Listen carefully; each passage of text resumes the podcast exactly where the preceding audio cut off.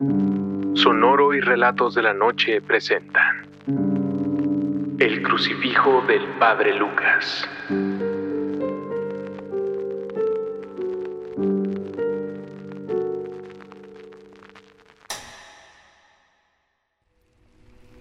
Supongo que muchos lo dicen, pero no sé por dónde empezar.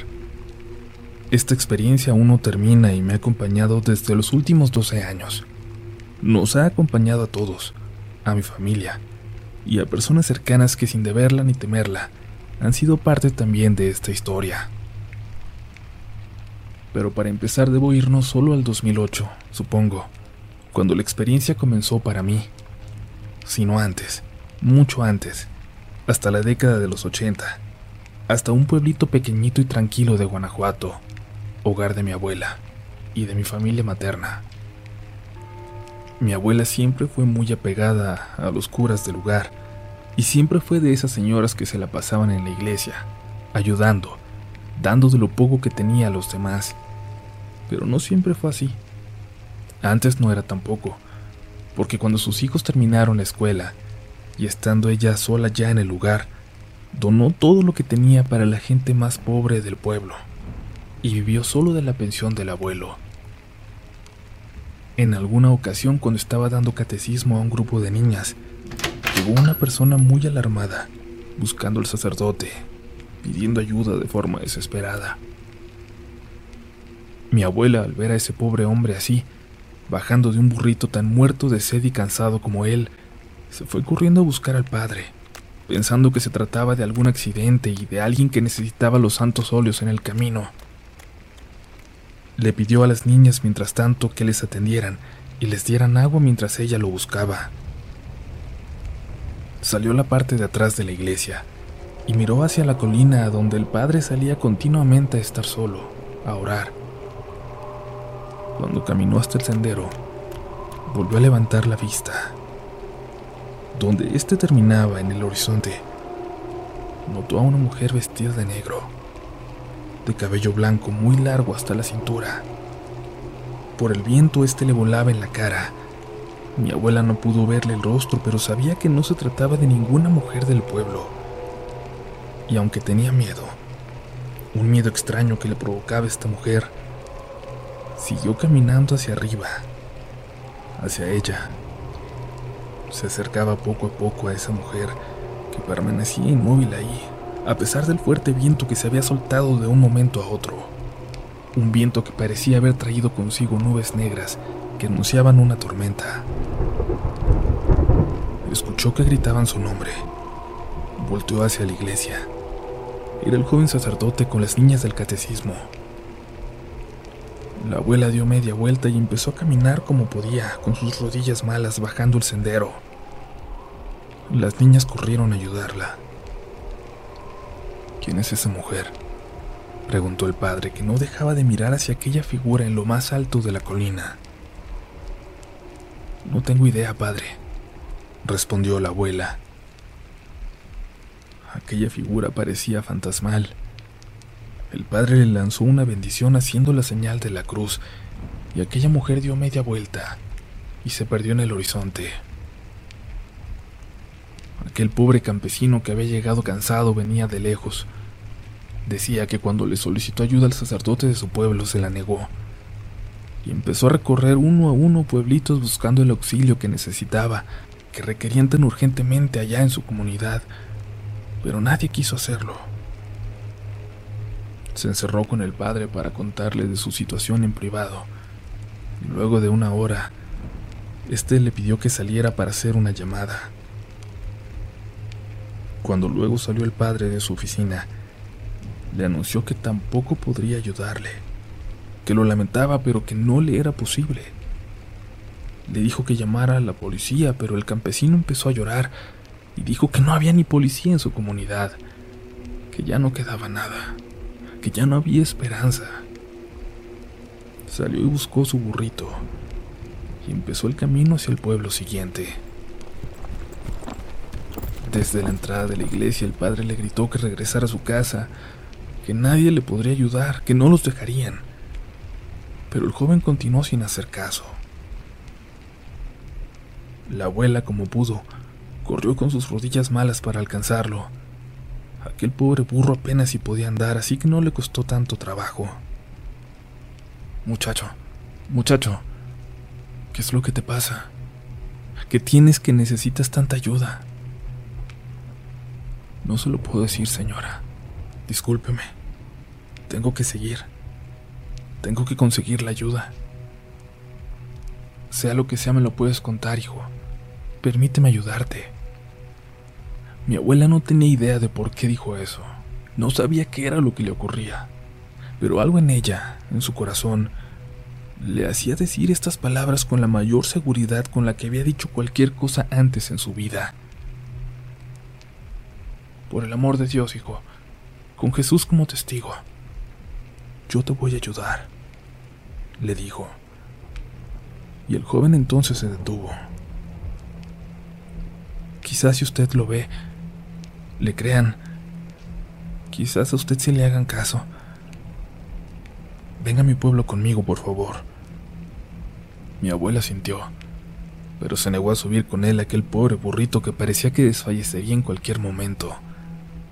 Se acercaron a la iglesia, donde mi abuela le dijo al padre que cuidara de aquel pobre animal, que acompañaría al campesino hasta su pueblo, caminando si era necesario. Pero el padre les prestó su camionetita y les dio su bendición para que fueran. Emprendieron entonces el camino hasta el pueblito de aquel joven, un poblado con un montoncito de casas nada más, cuyas parcelas se extendían hasta los cerros. El cielo permanecía negro, y aunque apenas eran las seis de la tarde, parecía que estaba por oscurecer en cualquier momento. Decía la abuela que se sentía como si fuera a oscurecer para siempre. Llegaron al pueblito y el joven le pidió que se siguiera de largo y señaló un pequeño camino. Para allá vivo, madre. Allí está mi casita. Pero la camioneta no va a subir hasta ella. Dejaron el vehículo cuando ya no hubo espacio, y luego él le ayudó a mi abuela a subir unos cientos de metros más, hasta que dieron la vuelta a un sendero, y se perdió de vista el pueblo, allá abajo, a lo lejos, y a mi abuela le invadió un sentimiento de soledad. Fue muy extraño para ella que desde que había muerto mi abuelo se había sentido permanentemente acompañada por él y por Dios. Pero ahí, ahí ya no lo sentía. Al fondo del camino notó la luz dentro de una casita de madera, apenas iluminada por un foco colgado al desnudo en la puerta. Ya llegamos, señora. Ahí es. Venga. Llegaron hasta la casita y cuando abrieron la puerta se encontraron a una señora viejecita, acostada en el piso. Abuelita, dijo el joven, ¿está bien? Le ayudaron a levantarse entre los dos y la señora apenas pudo preguntar si había traído la ayuda. Sí, abuela, esta señora nos va a ayudar. Va a ver que lo que decimos es verdad y nos va a ayudar a convencer a un padrecito para que venga. Ya verá. ¿Dónde está mi hermana? La tiene que ver. Se me volvió a salir, mijo. No la pude detener. Pero ya sabes dónde va a estar. Allá en el panteón. El joven salió corriendo sin decir nada, preocupado, y mi abuela, como pudo, salió apurando el paso detrás de él. Subieron unos cientos de metros más, hasta el panteón, donde antes de llegar, escuchó a una mujer gritar. Inmediatamente pensó que se trataba de aquella chica de la que hablaban, pero luego escuchó un segundo grito y luego una tercera voz.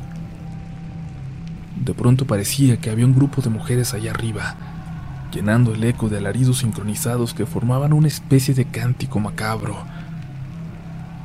Logró ver el panteón y al joven introducirse en él corriendo. Y metros más adelante, como una joven desnuda parecía escarbar, como un animal salvaje, una tumba. El joven como pudo la controló, la tomó de las manos y la abuela quería seguir caminando, ayudarle, pero no podía. Algo la había clavado al piso. No podía ni decir una palabra, no podía ni rezar por alguna razón. Pero vio cómo el muchacho cargó a la mujer y salió apresurado de aquel viejo cementerio, parecía que tenía cientos de años. Para cuando llegó a la abuela, la joven ya parecía inconsciente. Véngase, señora, no se me quede aquí. Los gritos se seguían escuchando al fondo y la abuela tuvo que preguntar. ¿Quién grita, muchacho? ¿Quiénes son esas mujeres? Déjela, señora. Véngase, por favor. Le dijo mientras dio media vuelta para ver de nuevo al panteón. Camine, madre. Camine, por favor, y por lo que más quiera. No vaya a voltear. La abuela caminó entonces al lado del muchacho, ayudando a sostener a la joven inconsciente, y aquellos gritos detrás parecieron acercarse. Parecía que estaban ya a unos metros de ellos, caminando detrás, a unos pasos. La abuela no podía rezar. Las palabras no le salían. No podía pensar en ninguna oración y en algún momento, en algún momento tuvo la fuerza suficiente para por fin hacerlo. En voz muy bajita. Pero de alguna forma, eso fue suficiente para que aquellas voces empezaran a alejar. Llegaron a la casita donde la señora salió a recibirlos y entre todos colocaron a la muchacha en una camita. Luego mi abuela vio con terror cómo entre aquel muchacho y su abuela amarraban a la muchacha a la cama. ¿Qué tiene? ¿Quiénes son esas mujeres en el panteón? Son las brujas, dijo la abuelita de los muchachos. Desde que yo era niña vivo aquí y bajan dos o tres veces al año, pero ahora... Ahora están viniendo todos los días. Desde que mi muchacha está mal la quieran embarazar. Se la llevan en la noche para que el diablo la embarace. Y mi niña cada vez está peor. Ya no parece ella casi nunca. Pareciera que hablan otras gentes dentro de ella, pero no sabemos cómo ayudarla. El perro de la casa comenzó a ladrar allá afuera y mi abuela se asomó por la ventana. Parada en el camino a unos 40 metros de la casita, estaba de nuevo aquella mujer de negro y de cabello blanco, la misma que había visto allá en la iglesia más temprano. Ella se la quiere llevar, dijo el muchacho, mientras salía a gritarle groserías a esta mujer. La siguiente parte de la historia se vuelve algo confusa porque sabemos poco del ritual que continuó y porque varios tíos tienen versiones diferentes. En lo que todos estamos de acuerdo en las historias que sabemos, es que la abuela volvió por la mañana siguiente al pueblo, asegurando que había visto cosas que le hacían estar segura de que aquella pobre muchacha realmente necesitaba de un ritual de exorcismo. Pero nadie le hizo caso. Le ignoraron tanto como aquel pobre muchacho campesino, hasta que el joven sacerdote de la iglesia le dio un nombre y una dirección aproximada tenía que ir a Guanajuato y buscar allá al padre Lucas. Pocos días después lo logró, con la ayuda de una de mis tías que la llevó, y encontraron a aquel anciano italiano que parecía cualquier cosa menos un cura. Su casa era más bien un taller de pintura, y les explicó que tenía más de tres décadas de haber dejado la iglesia, de haber huido de Europa en donde estuvo toda su vida, recorriendo varios países. Ahora vivía tranquilo en esa ciudad, en Guanajuato, pintando cuadros que nadie le compraba, pero eso era lo de menos. Vivía tranquilo. Era feliz. Pero el destino siempre nos alcanza, les dijo. Mi abuela le explicó lo que ocurría y el Señor le dijo que le disculpara, pero que su corazón ya estaba en las últimas. No le sería de gran ayuda. Él ya no duraría más de unas horas en un ritual como ese, Al final solo tendrían que lidiar con mi cuerpo, como un problema más. Les dijo. Les platicó entonces de su historia, de lo que hacía, de que antes de su retiro fue uno de los últimos exorcistas que participaron en más de 15 rituales, que, literalmente, en sus palabras, había visto a Lucifer a los ojos.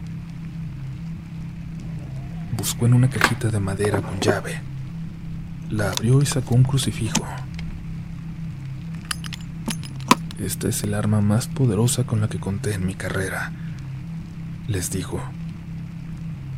Este es un crucifijo utilizado en exorcismos por generaciones, por cientos de años. En algún momento mi mentor me lo dio a mí, pero yo ya no tuve a quien dárselo. Al decir esto, se lo extendió a mi abuela. Haga lo que haga, pase lo que pase, nunca lo destruya.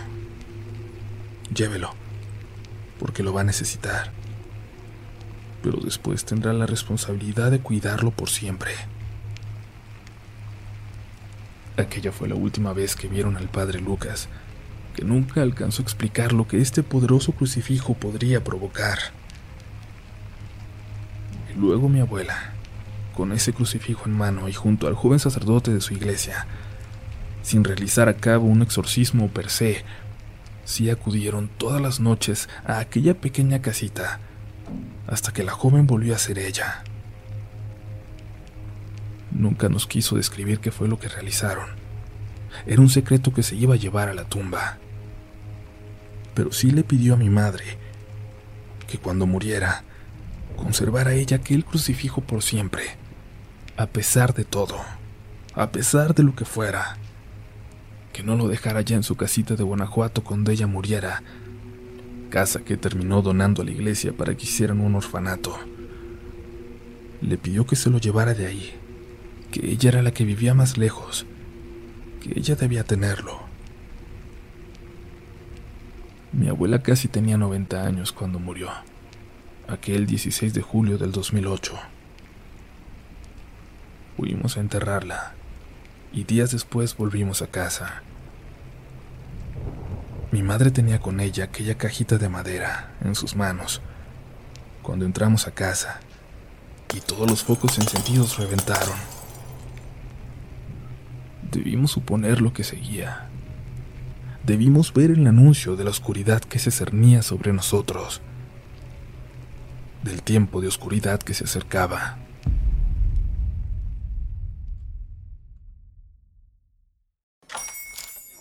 buenos días, mi pana. Buenos días, bienvenido a Sherwin Williams. ¡Ey! ¿Qué onda, compadre? ¿Qué onda? Ya tengo lista la pintura que ordenaste en el ProPlus app. Con más de 6.000 representantes en nuestras tiendas listos para atenderte en tu idioma y beneficios para contratistas que encontrarás en aliadopro.com. En Sherwin Williams somos el aliado del PRO.